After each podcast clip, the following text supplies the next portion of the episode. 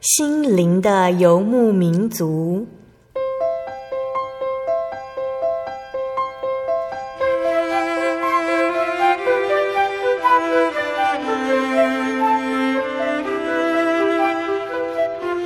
在这个谁都不管谁的后现代社会里，每个人的心灵都是游牧民族。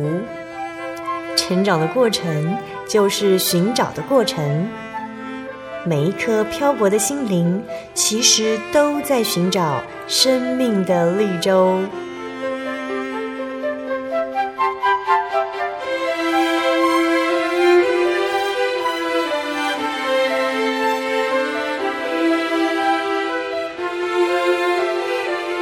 本节目由真耶稣教会台湾总会制作，欢迎收听。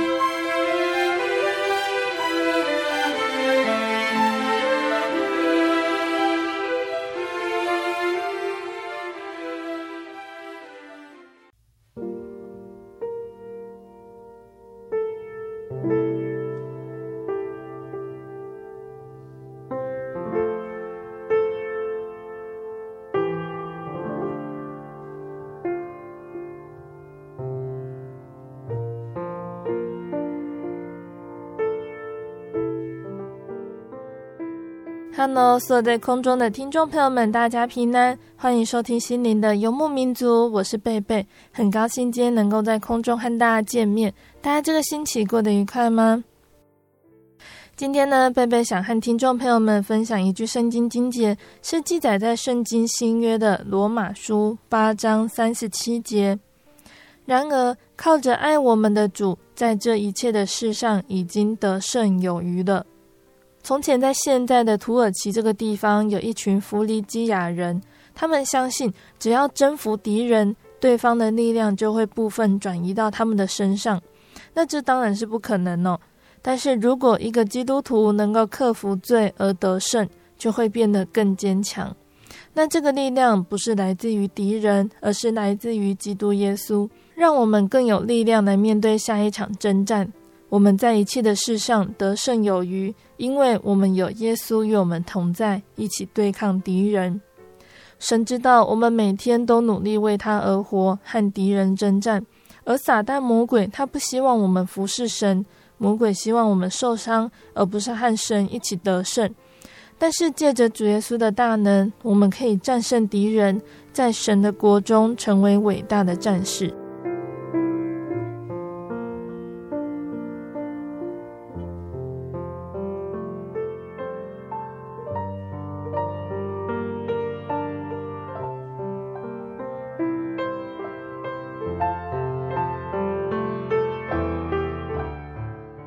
今天播出的节目是第一千零六十六集《小人物悲喜》，耶稣奇妙的救恩下集。节目邀请了真耶稣教会新竹教会的黄维锦姐妹，听众朋友们一定都还记得哦。上个星期的节目已经邀请了维锦来节目上和大家分享她刚接触到基督教，还有祷告求到圣灵的过程哦。那从维锦的分享，我们可以看到神的大能。那在上星期，维锦提到了。得了圣灵之后，他在耶稣的帮助下戒了烟，也更相信耶稣一定会带领他。维景开始到教会墓道、聚会、参加安息日，耶稣的同在也让他重新拾起面对家里、面对亲人的勇气。维景在这份信仰中体验到，真的有神，让他的心灵得到依靠，有了改变生命的机会。那接下来我们就继续请维锦来和大家分享，耶稣在他的身上还有什么样的恩典。上星期的最后，维锦你提到了，原本你觉得天主教和基督教是国外的宗教，对你来讲很遥远，没有想要去接触。但是你第一次接触到基督教，也去请教你的同事该如何祷告，发现阅读圣经可以带给你平静的心。那会有这样子的改变，可以再请你跟听众朋友们说一次，当时你第一次接触到基督教是什么样的情况吗？我觉得也是神的安排，真的很奇妙。就一直到了我这样的生活一直在过，一直到了二零一二年的七月，那我在一个很巧合的情况下，要去帮我一个同事的妹妹，她妹妹也是基督徒。她在他们教会要做义工，就是要去南投的一个部落，去教那些部落的妇女们做精油手工皂，就是让他们多一个技技术，然后能够谋生这样。那那个同事就希望我去帮他妹妹的教会帮忙，就是讲解精油的功效，然后让那些妇女可以比较了解怎么去去去使用这些精油。嗯，那我那时候想说，哎，做义工不错啊。好，然后那时候虽然对人生没有希望，那总觉得好像做一些善事可以安慰自己的心灵，然后至少知道自己还尚存一些人性这样。那我一口就答应了两天一夜的行程，这样子。那真的很神奇，我从来没有想过要去寻求基督教或天主教，可是我却去因为参加这个义工，我就接触了天基督教。那我第一天到他们的教会去，因为我们要集合嘛，在他们的教会门口。嗯，哎，我就被这些教会的人散发出来的氛围，我就觉得不可思议哎，因为在我的从小环境的生活跟。在我社会上面对的那些人是不一样的。你看到他们是那样的和乐，那样的满足，那样满足的表情是我没有办法形容，就好像他们的心灵从来没有欠缺过一样。嗯。然后他们看你的眼神，就是不会有一些在算计你，总是对你感觉很亲切。然后在他们的言语里面呢、啊，总是一直很喜乐的不断提到主耶稣，主耶稣。那其实我小时候啊，很小的时候，其实对基督教、天主教有一点反感，因为啊，虽然我读天主教学校，可是因为我每次在那个小时候都会在电线杆上面看到那个信耶稣得永生，嗯，那我们就会因为小时候家里拜关公嘛，所以我就觉得说，嗯，那你们信耶稣的都可以永生，那我们不信的不就该死，都没有永生了，嗯，所以我其实对那印象没有非常好，可是我就觉得，哎，是这样。他们教会这些在讲耶稣的人，觉得他们好像有一点不太一样，就他们的讲的主耶稣好像不太一样，哎，因为他们总是神情那么的和乐，那么和善，那么快乐，然后是那种打从心底，不是那种伪善的假装出来的快乐。那我就忍不住问他们说：“哎，你们说的耶稣是谁啊？你们为什么这么喜乐？怎么可以这样？”嗯。那他们就跟我说：“诶，那你可以读那个圣经啊，有有圣经里面有福音啊，你可以从那边去读，了解主耶稣是谁这样子。”嗯。可是我怎么可能突然去买一本圣经来看？嗯。那我觉得也也很巧，刚好他们正在讨论说手机可以下载圣经的软体。那我想说：“诶，好啊，不用花钱，我就顺势把它下载下来。”那我就。坐车的过程的途中，我就打开从马太福音开始看。哎，说也奇怪，我不但没有排斥的感觉，我反而越来越专注。然后，我不是一个很能等读文字或读小说的人，但是我看福音，我可以一直读下去。然后，更重要的是，我觉得我在读这个福音的时候，我心里面啊，就是意外的安静下来。那那是我过去三十几年来。从来没有过的平静，就好像那个你在读经的那个片刻啊，只有自己跟圣经的故事而已，身边的人事物好像瞬间隐形起来了。嗯，然后那种平静平稳的感觉啊，真的真的很难形容，就是你心里那那个不断发抖的感觉不见了。嗯，然后内心是很空白、很安心的感觉，好像有一个很温暖的光照着我。然后我感觉我好像有一个什么东西要进来，那这两天一夜我就一有空档我就打开继续看，停不下来，因为我内心好像渴望些什么，然后一直想要那个心灵的安静无扰的感觉可以一直存在，不要一下子就不见。嗯，所以我就一直读那圣经，我把三个三个福音都读完，这样。那义工的在做义工的过程中，常常听到他们用很激动的言语啊、经文在祷告，在跟主耶稣说话，在跟主耶稣祈求、赞美、感谢等等。那回来之后啊，我就很好奇，想要学着祷告，我就问我同事说：“哎，你们怎么祷告？”他就说：“你就把你想要讲的都跟主耶稣说啊。”嗯，可是我试了很多次，就是。你要怎么跟神说？从哪里开始说？怎么说才完整？其实我真的没办法，而且我没有办法像他们那一些人说的如此如此的感动，还更不用说引用经文的来祷告，因为我根本不懂，嗯、因为他们是非常热烈的，非常的哇，我觉得好难哦。嗯。后来我就刚好另外一个同事也是基督徒，那她是我们龙潭教会姐妹苏文颖姐妹，嗯、我就跟她说：“哎、欸，那你们是怎么祷告？你可不可以教我？”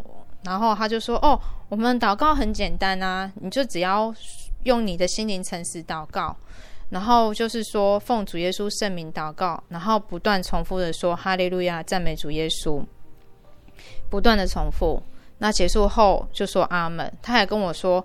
阿门就是真真实实的意思，因为你用心灵跟诚实祷告，所以你跟神祷告的每一句都是真实的。嗯，那我想说也太简单了吧？哇，这个我应该可以试试哦。嗯，可是他后来又说，但是你要求圣灵带领。他说啊，如果你有圣灵的话，舌头会卷动，身体会震动，然后发出的不是自己说出来的话。我当时心里想说，哈。这是什么东西呀、啊？我说，难道这教会有点怪怪的？是是里面会有当机吗？还是什么？那我就觉得有点奇怪，我就有点不太敢，我就没有再去想。他有跟你解释什么是圣灵吗？还是他有解释，但是当时的你听不懂？对，他有解释，但是我就是。因为我听到什么圣舌头卷动震动，我就是他跟我解释，我大概也听不下去，就是觉得、嗯、哇很奇怪，然后觉得他们教会怪怪的这样子，嗯，那我就不疑有他，我就不不想管他了，我就就有点放弃这样，嗯，可是因为我生活还是在过着啊，我内心的痛苦那种空虚还是依然存在，还是一样在生活在黑暗里面，那。我还是抽着烟。有一天，我在自己的房间就抽着烟，越抽越觉得我实在活着，不知道是为了什么。嗯、我觉得我心就像死掉了一样。然后我又陷在那个黑洞里面，就是吐着烟，觉得非常非常的痛苦，就觉得不知道要怎么样才能够解脱那个痛苦。那突然我就想到，我做义工的时候，那个读经带来的平静，我内心就出产生了一个非常强烈的渴望。很极度的渴望，我想要再再一次寻求那个力量。那我又开始读经，可是我又发现我越读越不明白，看不懂，不知道他在写什么。嗯，那一种平静就是回回不来。那我就突然想起那个姐妹教的祷告，想说这个比较简单，我应该可以。虽然说会有什么舌头卷动，我心里想说好吧，反正就来试试看好了，没有什么好怕的。反正这三十三年一路走来，经过这么多宗教，最差不过就是证明自己没有神而已嘛，再次证明没有神而已。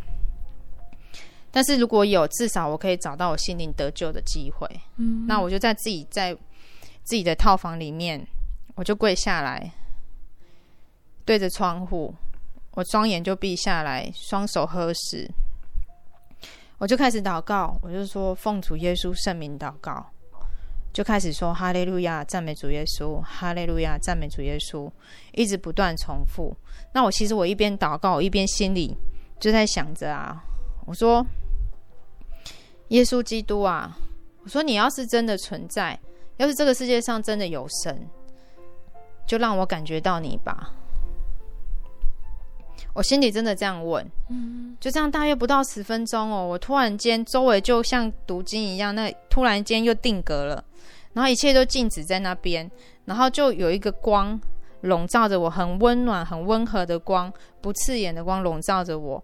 那我嘴里发出来就不再是自己的言语，就这样噜噜噜噜噜，不知道自己在讲什么。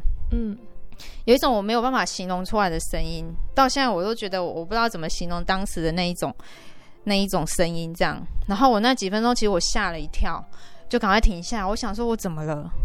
我想说那个是什么啊？嗯，然后我精神错乱了吗？还是我自己在潜意识模仿？可是我没有进过教会啊，我也没有听过人家怎么怎么祷告啊。啊，我怎么会这个样子？嗯，那我就有一点害怕，我就赶快打电话给那叔姐妹。那刚好她妈妈在旁边，就叫我不要害怕。她说要持续祷告，然后早一天去教会给传道确认。因为你自己在家，你不知道那是什么灵，这样，嗯、那就在一次的综合教会的的呃，二零一三年那时候是四月，我在综合教会的灵恩会，那苏姐妹就带我去聚会。那我第一次走进去教会，她就叫我去前面祷告。她说：“你去前面祷告，给传道看看。”嗯。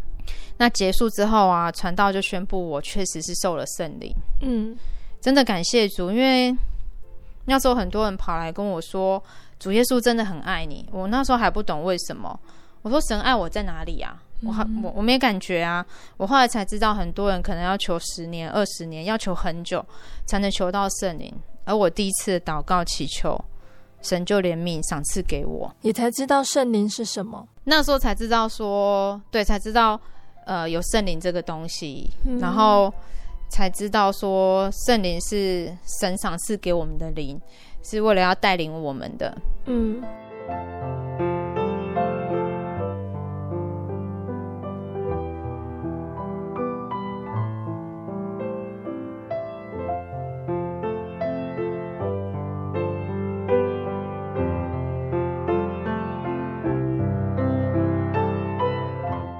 你在得到圣灵之后，你的心情怎么样？你觉得你有什么样的改变？我其实那时候都不懂，然后是后来我慢慢的明白。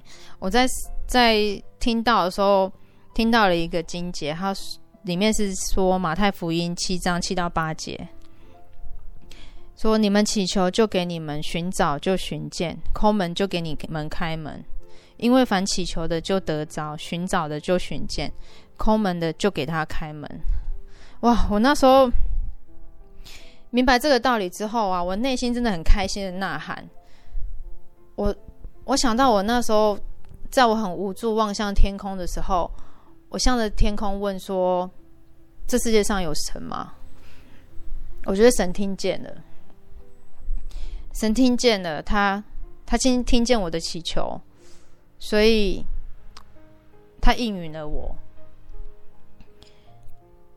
他让我得着圣灵，也寻见了真神。他为我开了一扇有盼望的门。嗯，真的很感谢神。真的要向神祈求，我觉得神一定听得见。他知道你在寻求他。嗯，所以我后来就很感动，我就持续祷告。对，但是那时候的过程，其实我祷告也是很软弱，因为对很多道理还不明白。嗯，但是有圣灵在带领，所以我那时候还是有在抽烟。只是很奇怪哦，这个烟越抽越心虚，抽到好像在做坏事一样。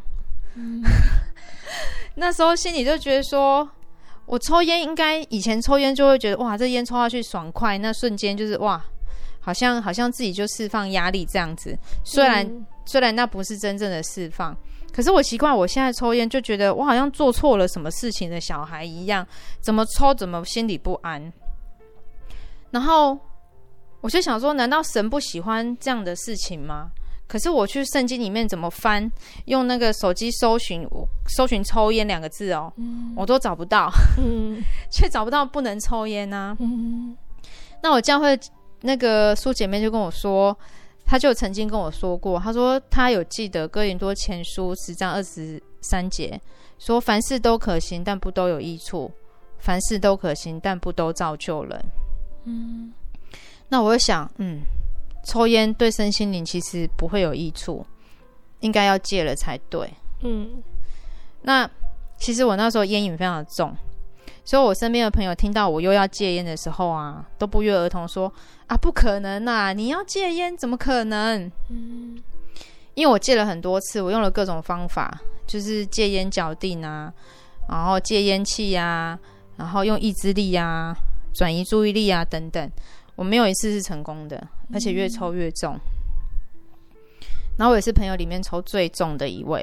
嗯，但是还是觉得不应该抽烟。虽然朋友都觉得不可能，但我还是下定决心，我要再给自己一次机会，我要来戒烟。嗯，所以我就选择了我生日那一天，我觉得这个时间我比较好记。嗯，那我生日是十九号。那我就决定十八号晚上一过十二点，我就要跪下来跟神祷告，我要戒烟。哇，那那时候十一点五十几分的时候啊，我的坏朋友就来了，魔鬼的试探就来了。嗯，因为我朋友就特地来找我，他说：“哎哎哎，下来下来。”我说：“要干嘛？”他说：“我有礼物要给你，下来。”我一下楼啊，他买了一个生日蛋糕给我，那一包烟，一个打火机。其实我那时候要戒烟，我把烟跟打火机都丢了。嗯。但是他还是买了一个新的打火机跟烟。他说：“哎、欸，要戒烟呢，要不要再来抽一下？以后没有机会喽。”我觉得我真的挡不住诱惑，我一连抽了两根。嗯。可是感谢圣灵的带领，因为眼看时间快到了。我就赶快打发他走，然后我就说我要上去祷告戒烟，他也是不忘继续诱惑我。他说：“那你烟跟打火机拿回去不用还的啦，因为他觉得反正你也戒不了。”嗯，那真的很感谢圣灵的带领。我后来没有拿，我就丢还给他，然后我就回到我自己的套房。啊，时间一到，我就跪下跟神忏悔祷告，然后就是求主给我坚定的意志力，能把烟戒掉。嗯，那真的很神奇。我从祷告完的那一天晚上，祷告完的那一刻开始，之后的一分一秒，到现在已经四年半，快五年，我没有碰半根烟，而且我一点烟瘾都没有犯。嗯，真的不可思议，连我的朋友也不相信，说我竟然能够把烟戒掉，而且那个戒烟就是就是自己觉得不可思议。以前戒烟的时候啊，都会在旁边抽别人的吸。大力的吸别人吐出来的二手烟，嗯、或者是拿别人的烟蒂来抽一口也好，或是笔啊、筷子啊，我都可以拿来假装是烟这样。嗯、但是我现在竟然一点烟瘾都没有，朋友在旁边抽有，一点感觉都没有，而且我还非常非常的讨厌烟味。嗯、所以我现在有时候在想啊，我就觉得奇怪，这么臭的味道，我当初是怎么把它抽进去的，而且还抽的无法自拔？嗯、我觉得真的是太可怕了。怎么会去？怎么会去这样子去抽那个烟？真的非常非常的臭，现在真的非常的排斥。嗯，所以感谢神，真的是很不可思议。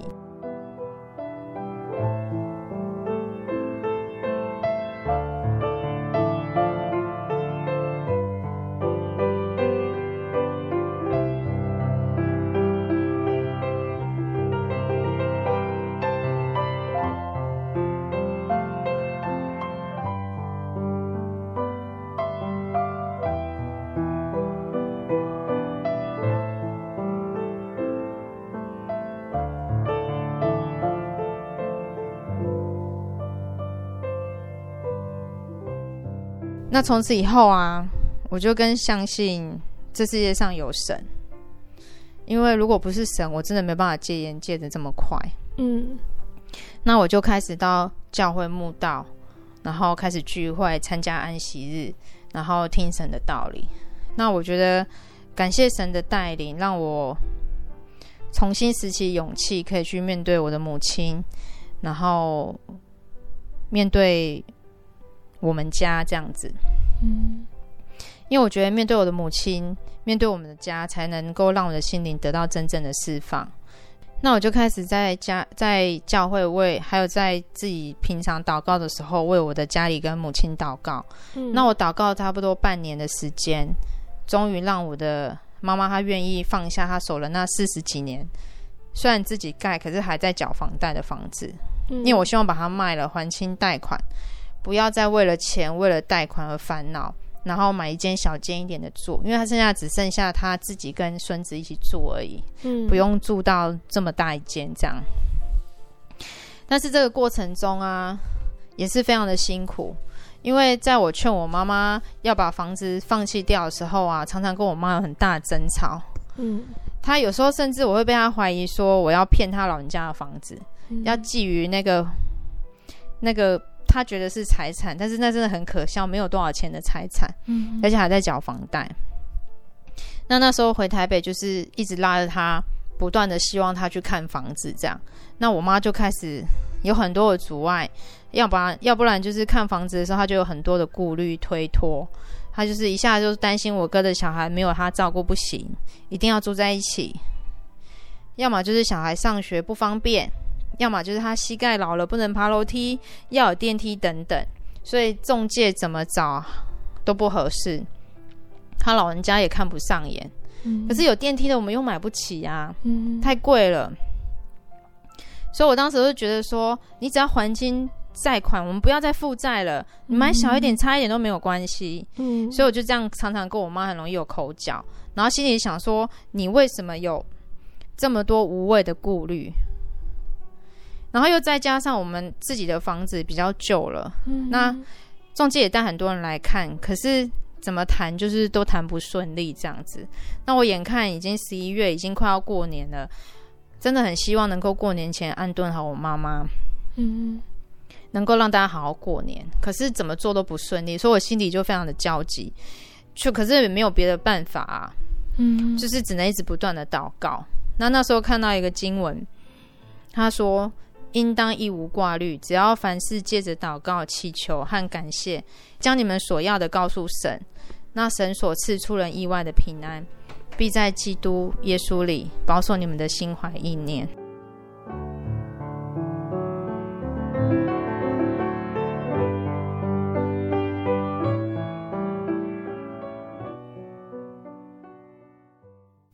我对圣经的道理好有兴趣哦，可是又不知道怎么入门哎。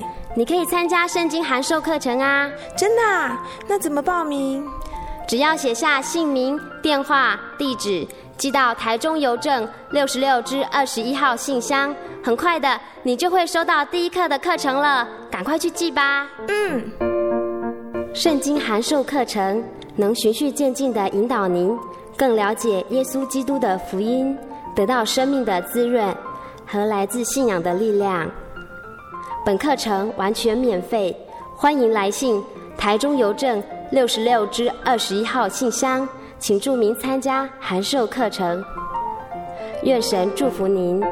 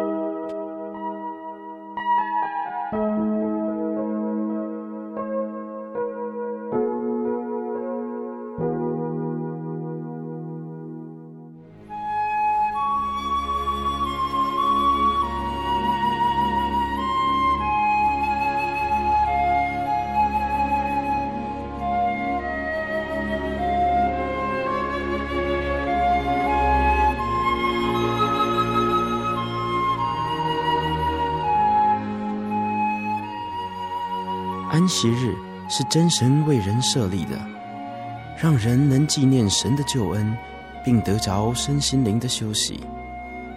在每个星期的最后一天，星期六，我们应当放下一周的劳碌，来到教会聆听福音，在诗歌、祈祷和彼此祝福的聚会里，安顿我们一周的疲惫。假如你想参加安息日聚会，欢迎您在每周六上午十点和下午两点踏进真耶稣教会的会堂，与我们一起共享这生命的饗宴。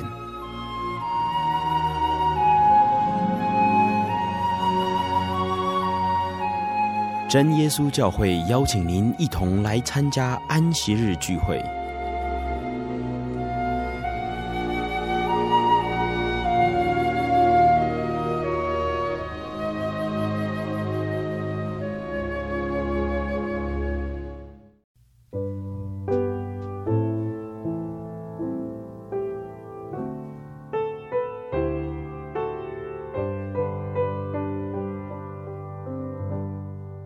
亲爱的听众朋友们，欢迎回到我们的心灵的游牧民族，我是贝贝。今天播出的节目是第一千零六十六集《小人物悲喜》，耶稣奇妙的救恩下集。我们邀请了真耶稣教会新竹教会的黄维锦姐妹。节目的上半段，维锦和大家分享她在受洗之后，主耶稣赏赐的恩典还有福气给她，让她成功的戒烟，也让她的家庭纷扰逐渐平息。节目的下半段，我一起还要继续来跟大家分享主耶稣的美好恩典。欢迎听众朋友们继续收听节目哦。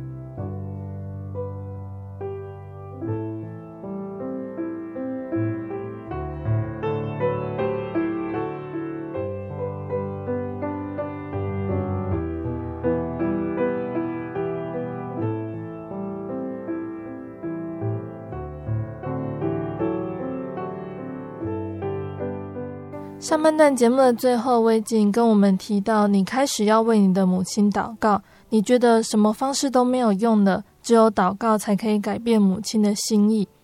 这个时候，你看到了圣经经节哦，应当一无挂虑，只要凡事借着祷告、祈求和感谢，将你们所要的告诉神，神所赐出人意外的平安，必要在基督耶稣里保守你们的心怀意念。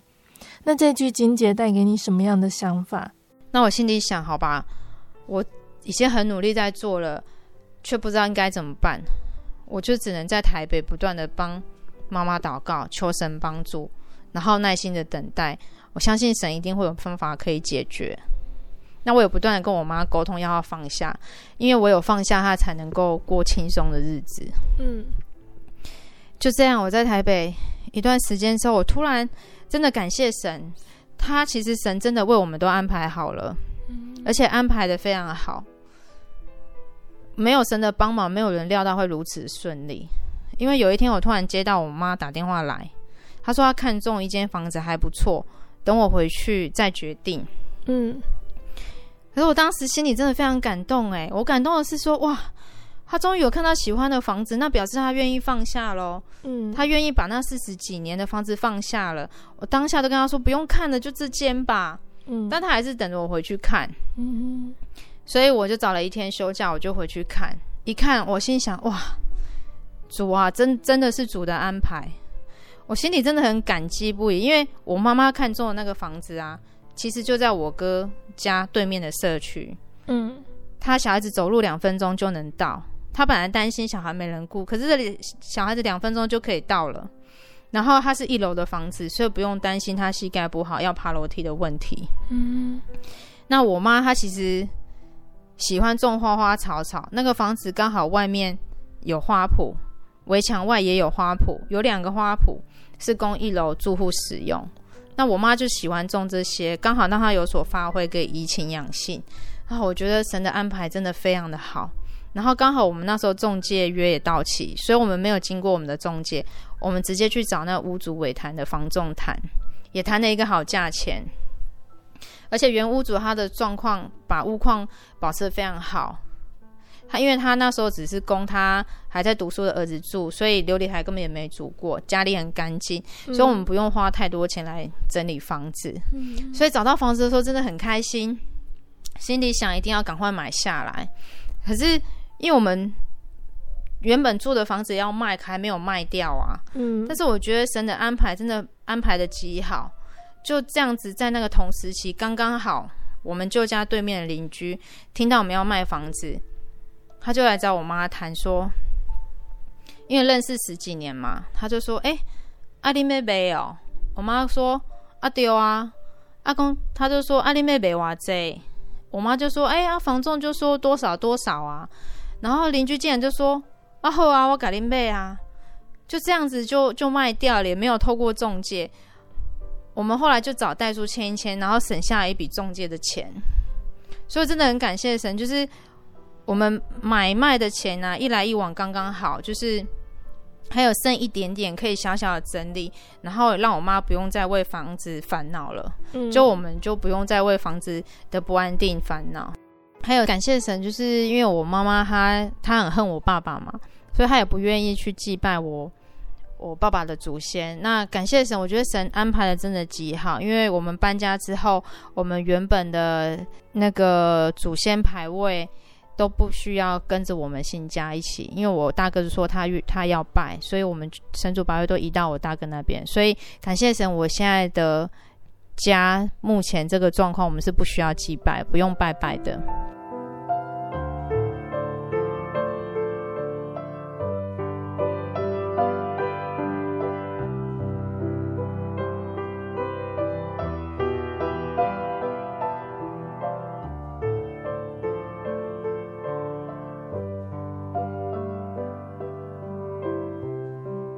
所以真的很感谢神，就是就是为我们安排的这么样的好，然后然后因为我妈我们房子要搬了，但是我却还没有告诉我四个哥哥，所以我也很感谢主，主垂听了我的祷告，因为我还接下来还要处理我母亲她生活开销的问题。嗯，那感谢神，他就是让我可以把我的四个哥哥聚集起来，开了一个家庭会议。嗯，因为。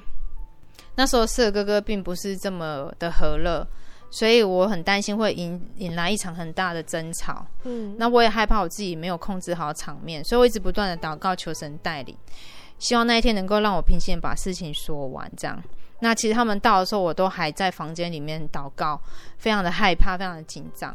嗯，可是很感谢神，那一天真的意外的平静。我的兄弟们他们非常的安静，听完我把我的决定跟想法。说出来之后，虽然不能让他们尽释前嫌呐，但是他们却也很平静，也很和平的同意，就是大家达成一个共识，愿意每个月给我妈几千块的生活费，嗯、安顿我妈的生活。嗯，所以我们在二零一三年十一月开始，到现在已经三年多了，他们都会固定汇钱给我妈，然后。我们有个房子处理好，那有些哥哥偶尔还会来探望我妈妈，就真的很感谢神的安排。嗯，若不是神，不会有那么样的和乐，让我母亲她辛苦了四十几年，为了负债，为了贷款，她现在终于可以不用为钱感到不安，然后能够轻松一点，享点清福了。嗯，真的很感谢神。嗯，所以我在二零一四年的三月的灵恩会，在新埔教会。我受洗了，正式成为主耶稣的子民。那当时你去真耶稣教会慕道受洗信主的时候，你的母亲还有哥哥知道了，他们的想法是什么？会不会阻挡你？好，那其实我后来信主之后啊，我觉得感谢神的带领，就是呃，家里人知道我有在慕道，然后也知道我在信。耶稣基督，那他，我觉得神很疼爱我，他们并没有给我很大的阻碍。嗯，可能他们觉得我是女生，然后我们都是大人了，所以信仰他，他们有觉得你已经够成熟，你知道你在做什么事情，所以对于我的信仰，他们没有没有很大的反感，但是也希望我不要太过于迷信这样子。那我也有告诉过他们我的信仰的过程，这样。虽然说他们可能听不太懂，然后，但是真的感谢神啊，就是没有给我太大阻碍，然后也没有说很怀疑我为什么要做这件事情，这样，嗯。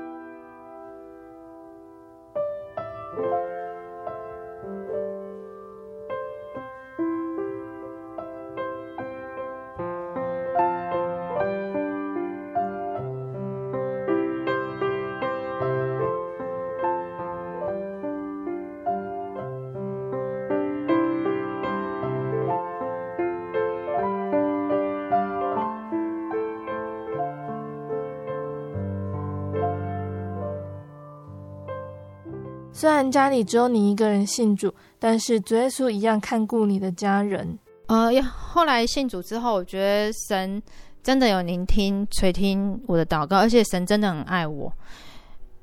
原因是因为他除了爱我以外，他也同样爱我的家人。那在去年，就是二零一六年十一月的时候，刚好遇到我四哥，他因为拔牙齿，细菌从那个牙齿的血管里面。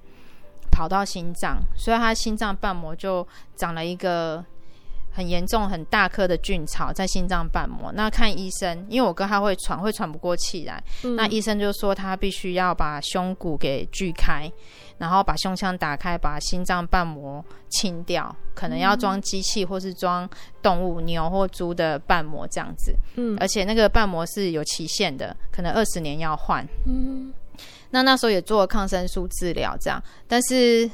却看了三个医生，都必须要开刀。那他们一直在寻找，说要看什么样的医生。那那时候，因为我跟我四哥感情没有非常好，所以我也不知道要怎么帮他，只知道帮他祷告。所以我听了这件事情之后，我就请教会的人帮忙代祷。我也因为这件事情才知道代祷的力量很大。嗯。那教会的人听到之后，有帮我们代祷，然后。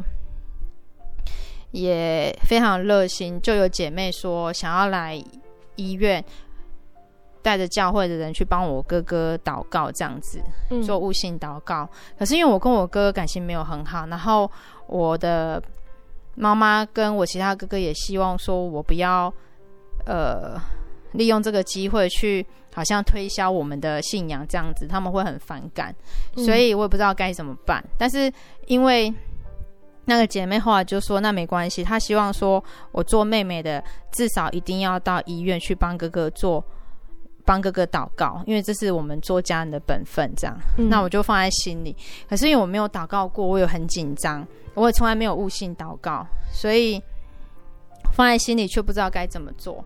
那遇到礼拜五刚好要去聚会，去安息日聚会，可是因为你要去见主耶稣啊，可是你。”的本分没做到，我又觉得我我无法见主面，嗯，所以我就想说，好吧，那我要一个人去帮我哥哥做祷告，可是我不知道该怎么办，我就在家里拼命写悟性祷告的祷告词，写了很多很多很多，就带着很紧张的心情去医院，很怕被我哥哥轰出病房这样子，嗯，但是我觉得神真的带领我，他也垂听我的祷告，所以他就是我一进去病房，然后就跟我哥说。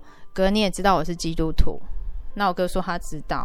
我说我晚上要去教会聚会，但是我如果没有在这边帮你祷告，尽好做妹妹的本分，那我就没有办法去见主面，所以我可以帮你祷告吗？那我就真的很感谢神。我哥哥他竟然就是坐起来，双手合十，眼睛闭着说：“那哥哥这样子坐着，不要讲话，那这样可以吗？你你就帮我祷告。”我真的很感谢神。非常的感动，心里也非常的激动。嗯，我就说好。那我当下非常非常的紧张，所以我自己的祷告词写了很多，但我却只有祷告内容的三分之一，我就祷告完了。然后我就觉得啊，我实在做的很差。但是我觉得我们用心灵诚实的祷告，神都知道，嗯、神都垂听。嗯、所以礼拜五祷告，我就很安心的去教会聚会。那也在教会里面持续帮我哥祷告。那六日一生休息吗？礼拜一、礼拜二医生检查，要开刀前又再做一次检查。结果礼拜三我们去看我哥的时候，还在问他说决定要找哪个医生开刀的时候，他却说不用开刀了，因为他的菌不见了。嗯，医生说可以办出院了。嗯。啊，我当下真的觉得很感谢神。如果不是神的医治，没有办法这么神奇，因为连医生都觉得不可思议，那个菌居然不见了。所以真的非常的感谢神，然后我从此也知道，我们只要用心灵跟诚实跟神祈求，神都垂听，神都知道，神一直同在，这样，感谢主。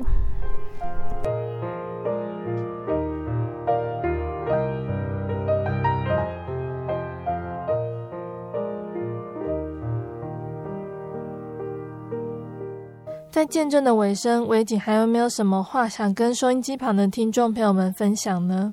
那我真的很感谢神拣选了我，在约翰福音十五章十六节里面提到，不是你们拣选了我，是我拣选了你你们，并且分派你们去结果子，叫你们的果子长存，使你们奉我的名，无论向父求什么，他就赐给你们。我真的万般万般的感谢主耶稣。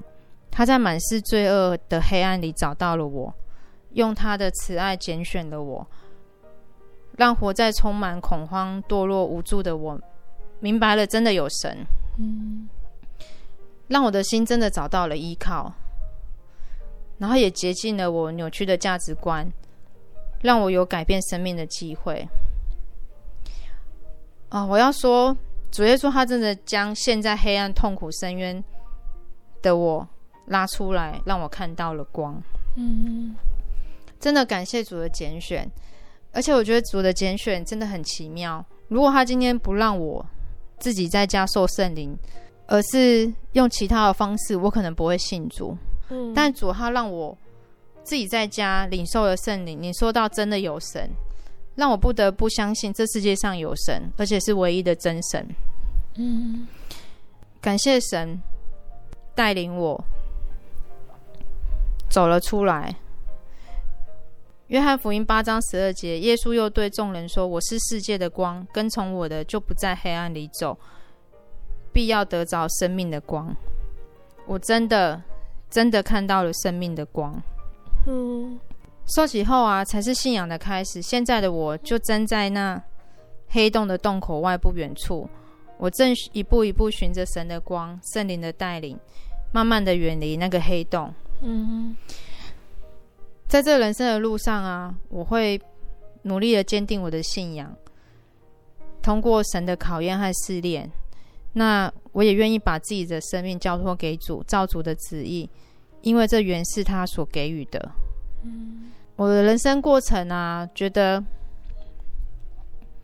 真的感谢神的怜悯跟爱，他愿意这样子。的拯救我，我觉得如果我现在的我离了神，我其实什么都不是，因为我如此的荒唐，如此的不配。感谢神的话，我实在没有办法一一道尽。现在对我来说，没有什么比离开主耶稣，再回到那没有盼望、可怕深渊的黑暗洞穴里来的痛苦。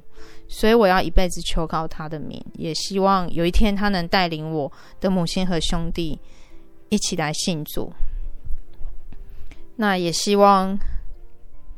我的家人可以和我一起走在主耶稣为我们安排好可以奔向天国的道路上。嗯，所以我愿意将这个见证在这里跟大家分享，也愿将一切颂赞荣耀归给我天上的父。信主真的很好，希望这个见证能给大家带来造就和感动。这样。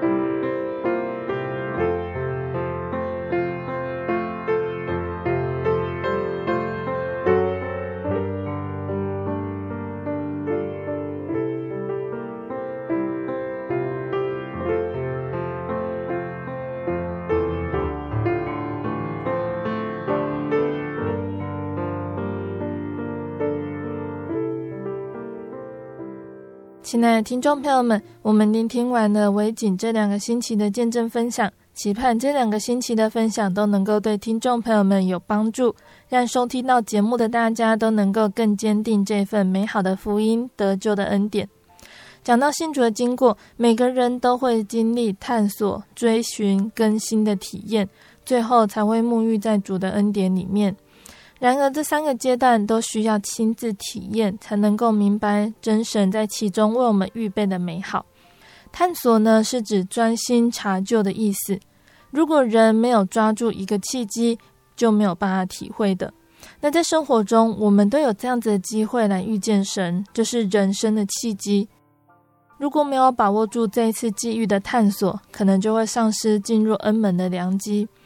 所以，人的思考或者是行为动作的探索，都会影响与神亲近的关系哟。当耶稣慈声在呼召我们的时候，就要积极开心的迎主来，请听回应主的恩召，相信主必与我们同在。那再来就是寻找。耶稣在圣经的登山宝训里面说道：“你们寻找就寻见，寻找就是追寻神。要认识神，就必须做好追寻的工作。”借着真理、祷告，还有恩典来追寻神，最后是更新。那更新这个词呢，就是借着在主里面更新我们的心灵思想，使我们被改变，也就不再效法这个世界，并且能够喜爱明白神的话语，脱去旧有的行为，穿上新人，有真理的仁爱和圣洁。我们借着赦罪的喜，还有圣灵的浇灌，使我们的生命得更新；同时，也借着主耶稣的真理，使我们成圣而得到确实的更新变化。那这样子丰盛的恩典呢，在我们的生命历程上是可以寻求神的怜悯跟恩眷的。所以，我们也期盼听众朋友们可以来到真耶稣教会查考真理，认识真神耶稣基督。那最后，贝贝要来跟听众朋友们分享，维景要点播分享的诗歌是赞美诗的两百一十首《永远荣耀》。从前许多劳碌苦楚不见，我必得进天堂福气齐全。我住在亲爱的救主身边，永远为我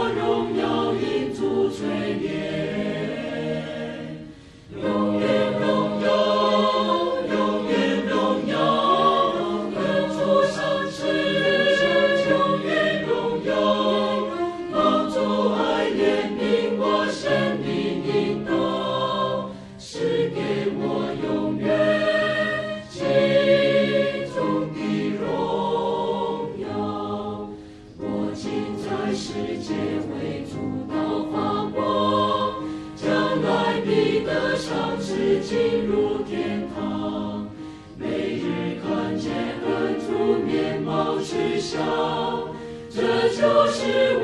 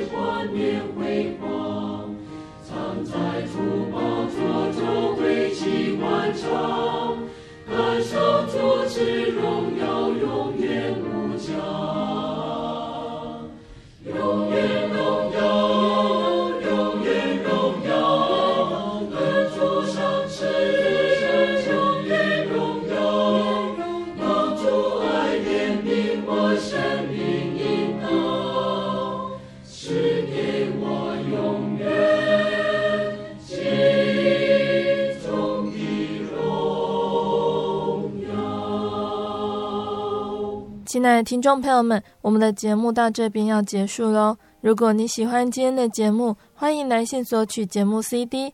如果你想要更了解真耶稣教会和圣经道理，欢迎来信索取圣经函授课程。来信都请寄到台中邮政六十六支二十一号信箱，台中邮政六十六支二十一号信箱，或是传真零四二二四三六九六八零四。二二四三六九六八，谢谢你收听今天的节目，我是贝贝，我们下个星期再见哦。我的心是一只鸟，飞行介于黄昏与破晓，阳光下。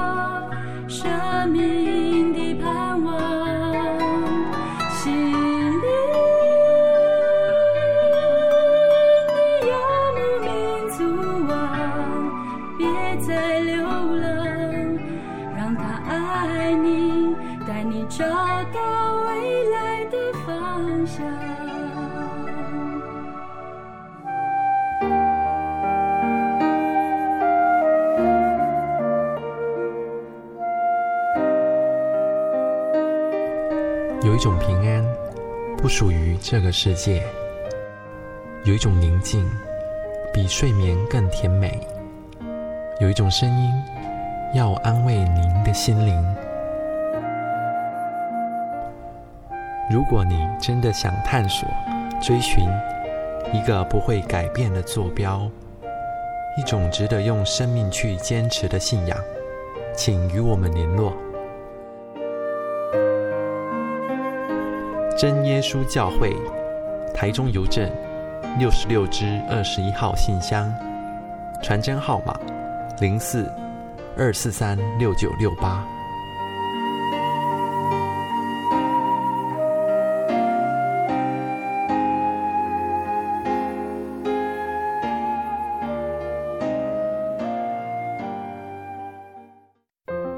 圣经的道理好有兴趣哦，可是又不知道怎么入门哎。